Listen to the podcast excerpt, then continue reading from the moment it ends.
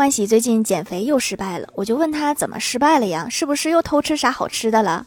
欢喜又叹了一口气，说每天晚上打开外卖软件，耳朵边就会传来两个声音：一个说那么饿了，吃点没事儿；另一个说反正都这么胖了，也不在乎这一顿了。你这个两个声音竟然不是对立的吗？